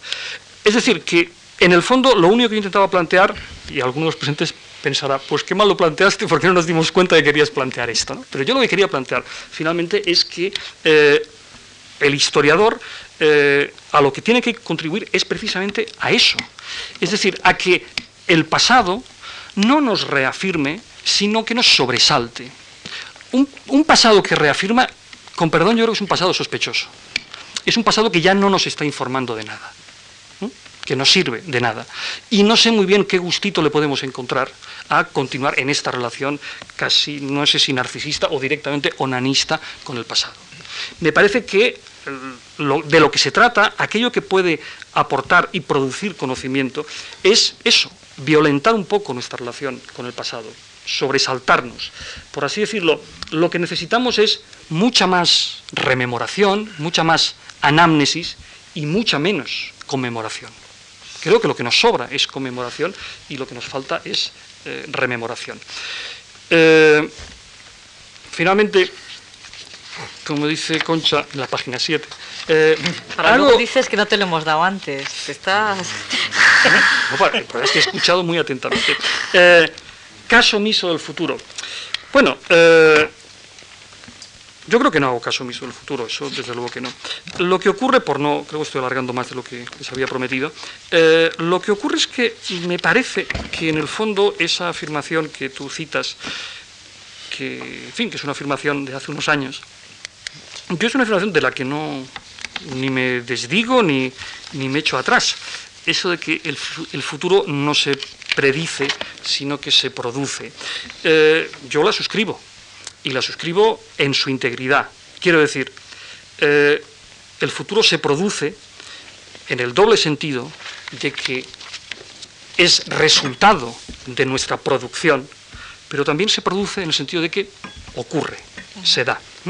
Y me parece que es en esta doble dimensión en la que inevitablemente, y no creo que ahí haya mucha discrepancia entre nuestras posiciones, hay un elemento de contingencia y por tanto de debilidad nuestra, que, me parece que es muy importante tener presente, eh, tomar en consideración. Pero yo creo que esa debilidad es una debilidad eh, necesaria es una debilidad que creo que, tenemos que asumir. Si algún sentido tiene la expresión nuevo o si alguna expectativa podemos tener de que emerja algo nuevo, creo que tiene que ser a partir de una conciencia de, la, propia debilidad, de la propia insuficiencia. Como decíamos en, Tenerife, creo que deberíamos eh, preocuparnos mucho más por lo que eh, queremos hacer que no por lo que debemos o no debemos hacer. Me parece que nuestro déficit no es tanto un déficit de, memoria, sino un déficit de voluntad. Y que en muchas ocasiones, y celebro que Anthony haya hecho referencia a los nacionalismos y a los particularismos, eh, se utiliza el pasado como el lugar en el cual podemos encontrar las claves de lo que debemos hacer. No sabemos lo que queremos hacer, pero bueno, como el pasado es una especie de deuda que tenemos que saldar, pues saldaremos esa deuda pendiente. A lo mejor deberíamos empezar a olvidarnos más o a olvidarnos del pasado, por ejemplo, de los relatos fundacionales de las comunidades, ¿eh? de los relatos en el fondo míticos que se hacen los pueblos respecto a sí mismos, de cómo eran desde los orígenes, y hablar con más claridad y con más conciencia y con más crítica, no tanto de dónde se viene, que eso no deja de ser un relato, sino de una vez si somos capaces de decir a dónde queremos ir. Y me parece que en muchas ocasiones eh, los discursos acerca de los orígenes lo que hacen es ocultar y encubrir ese déficit, el déficit de no atrevernos a reconocer que no sabemos exactamente lo que queremos. Bueno, perdón, creo que me he alargado demasiado. Gracias. Gracias. Voy a dar brevemente, la, ya es avanzada la, tarde, voy a dar brevemente la palabra a Concha y a Chema y con eso terminaría el acto. Tiene la palabra Chema. O sea que se queda la, última, se queda la última palabra ellos. ¿Eh? Bueno. se queda la última palabra. Eh, bueno, cinco minutos muy brevemente porque me doy cuenta de que ya hemos rebasado el tiempo previsto. Eh, eh, vamos, en fin, esto es una, estoy, creo que la intervención mía era en principio eh, admirativa con respecto a vuestros dos trabajos. Eh, es verdad que, como decía Concha, nosotros estamos aquí para hacer la función de abogados del diablo y por lo tanto había que sacarle un poco de buscar ciertas contradicciones. En el caso mm, em, en el del trabajo de Anthony, bueno, efectivamente yo creía encontrar una buena, una buena beta, eh, efectivamente, buscando un poco esta, esta especie de, bueno, de paralelismo, eh, eh, cómo los filósofos y los todos habían escrito sus filosofías y cómo habían escrito sus historias, porque efectivamente no es exactamente lo mismo, como habían visto, digamos, que hayan empezado hacia el futuro o como habían utilizado el pasado para pensar ese futuro, ¿no? Entonces, eh, lo que dice Antonio, estoy completamente de acuerdo, creo que la historia, tal y como la tenemos hoy, la historia, digamos, que vinculada a, las ciencias humanas, o sea, en un diálogo, digamos, que con dependencia común de la psicología, de la economía y de la política eh, y de la filosofía, en ese sentido es una cosa, efectivamente, que nace con el proyecto moderno. Y mm, quizás ahí efectivamente tú reconocerás que eso supuso primero una secularización, ¿no? digamos que de las causas eh, de la historia, o sea, la idea del nacimiento de la periodización o de la poca explicación histórica, que digamos que eh, no necesitaba otro tipo de causas eh, exteriores, sino que tenía una, cierta, únicamente se remitía a sus propias causas internas, es un fenómeno que se produce efectivamente, como diría, como tú en algún momento dijiste también en el texto, ¿no? había que sacar a Dios fuera de, la historia. ¿no? Efectivamente, si Dios estaba dentro de la historia, pues entonces se podía probar cualquier cosa. ¿no? decía Hobbes, claro, pues efectivamente, acontecimientos puramente irrelevantes como eh, pues, eh, la expulsión del paraíso o, o, o, la, construcción de la Torre de Babel, pues digamos que desplazaban otros acontecimientos como la invención del telescopio o la transformación, por ejemplo, radical que ocurría en el Estado en el siglo XVI. Eh, o, la redacción de la Carta Magna. Ese tipo, efectivamente, de secularización de las causas de la historia es algo que se produce, creo yo, aquí con los epicúreos, o que te llamas epicúreos del XVII. Y creo que eso es lo que todavía eh, mantienen claramente los eh, estoicos del XVIII, en el sentido, bueno, que eh, eso hay una continuidad. Pero en eso estamos de acuerdo porque tú mismo insistes, efectivamente, en que hay una cierta, digamos que... Mmm, cierto doble carácter, ¿no? no es que unos sean epicúreos y otros estoicos, sino que efectivamente también había de, estoicos en los, en los de 17 y también había, digamos, que ciertos rasgos epicúreos en los de 18. Eh, con respecto a Hume, claro, yo creo que efectivamente el ejemplo que te ponía es que Hume, eh, eh, hay un público para todo, evidentemente, ¿no? Esto no te lo discuto, pero como historia de Inglaterra, o sea, tú nunca verás citada a Hume como fuente para un historiador moderno contemporáneo que dé explicaciones de lo que ha ocurrido en la historia de Inglaterra. Sin embargo, sí que aparece, por ejemplo, Hobbes. Es decir, que bueno, las explicaciones, por ejemplo, de los conflictos sociales ¿no? que puede tener un historiador contemporáneo, ¿no? eh, efectivamente no, no se cita a Hume.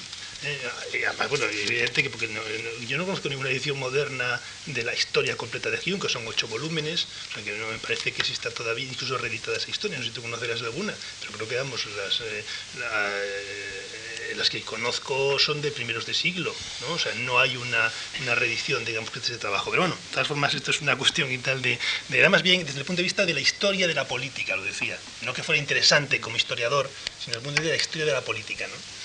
Eh, con respecto a la, cuestión de Manuel Cruz, eh, a mí lo que me ha parecido, efectivamente, bueno, lo que trataba de subrayar yo en mi comentario era un poco la superposición de dos lenguajes con los que, con, bueno, me parecían un poco, efectivamente, mmm, una síntesis un poco peligrosa.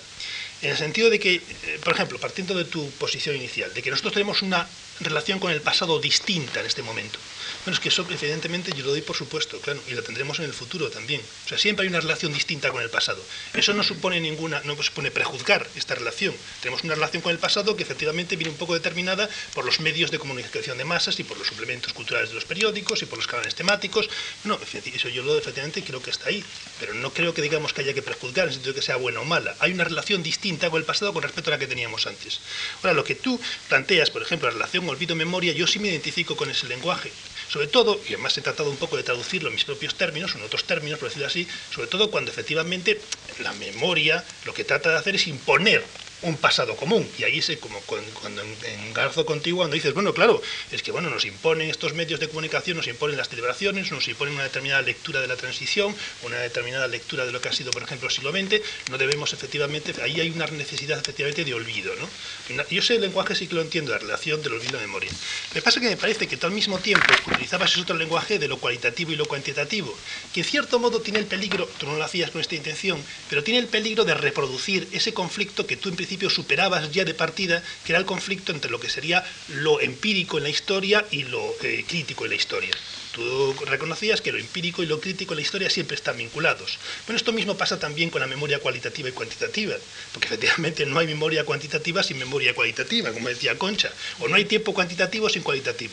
Hoy hay una expresión bastante común entre, por ejemplo, los hombres, vamos, todos tenemos poco tiempo, pero en general los hombres de negocios tienen mucho menos, y entonces hablan del tiempo cualitativo. Entonces dice que, bueno, por ejemplo, cuando están con la familia, cualitativamente, pues hacen muchas cosas, ¿no? Como dices tú, cogen la cara de vídeo, suben a la montaña, bajan y tal, pero normalmente lo cuantitativo a veces, o lo cualitativo a veces, por ejemplo, es estar, es, estar ahí, ¿no? O sea, es simplemente no hacer nada, simplemente estar con un amigo, compartir, por ejemplo, estar disponible, ¿no? O sea, hay una dificultad de separar ambos conceptos, ¿no? En ese sentido, yo veía que, claro, que, que, tú un poco, siguiendo la línea de Bátimo, como que utilizabas mucho ese lenguaje, esa contraposición, que lo veía en cierta medida peligroso, porque también un poco, conectando con la observación de Concha, bueno, ¿quién decide lo cualitativo y quién decide lo cualitativo? Efectivamente, me parecía más interesante tratar de recuperar esa contraposición entre olvido y memoria desde el punto de vista de lo que es la imposición del pasado o lo que es efectivamente lo que puede ser bueno pues una una, bueno, pues una, una, fórmula digamos que de tratar de, buscar un pasado común a través de lo que podría ser estéticamente una historia compartida ¿no? ¿Eh? Eh, me dicen que sea breve voy a procurar ser obediente solo mm, voy a subrayar dos o tres puntos eh, uno, sí, que yo por, supuesto quería provocar, para eso se me había llamado, ¿no? Pero por supuesto también lo que quería provocar, y creo que lo he conseguido, es que cada uno de los conferenciantes puntualizaran eh, sus puntos de vista y sus posturas, que yo en definitiva lo que le reprochaba era de falta de claridad, al menos en esa versión tu Kurt que aparece en las tesis, que a veces puede, eh, digamos, transmitir una idea recortada o falsa de, sus intervenciones.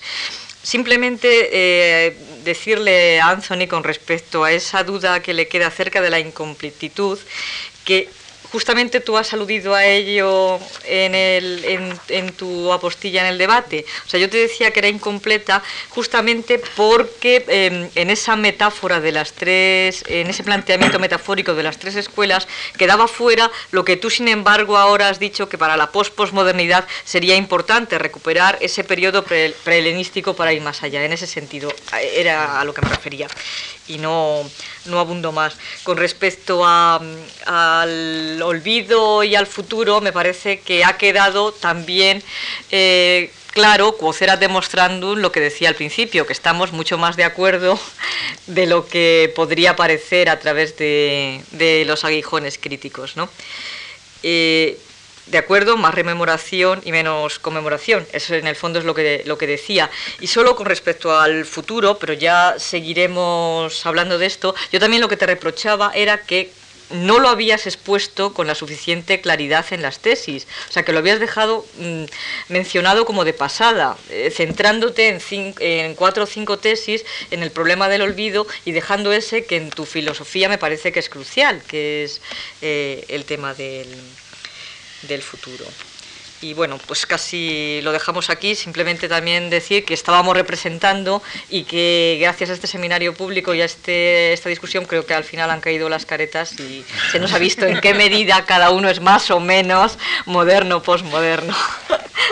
Bueno, yo quería decir que la, última palabra en realidad no, no, la van a tener ni Concha ni Chema, sino eh, Anthony y Manuel, porque escribirán unas, unas páginas de contestación que irán directamente al cuaderno del seminario público que editaremos tan pronto como la recibamos y en todo caso seguramente después de verano en septiembre o en octubre. Luego la última palabra está todavía por, por decirse. Decía, decía Concha que de alguna manera todos somos modernos, posmodernos.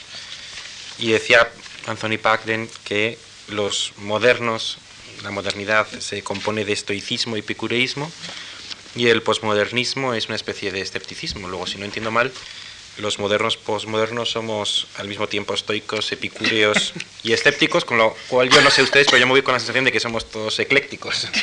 Muchas gracias, ha sido un placer tenerles y les, les convoco para el siguiente seminario público y en todo caso recibirán quien lo desea, quien lo desee el cuaderno de este seminario público. Gracias.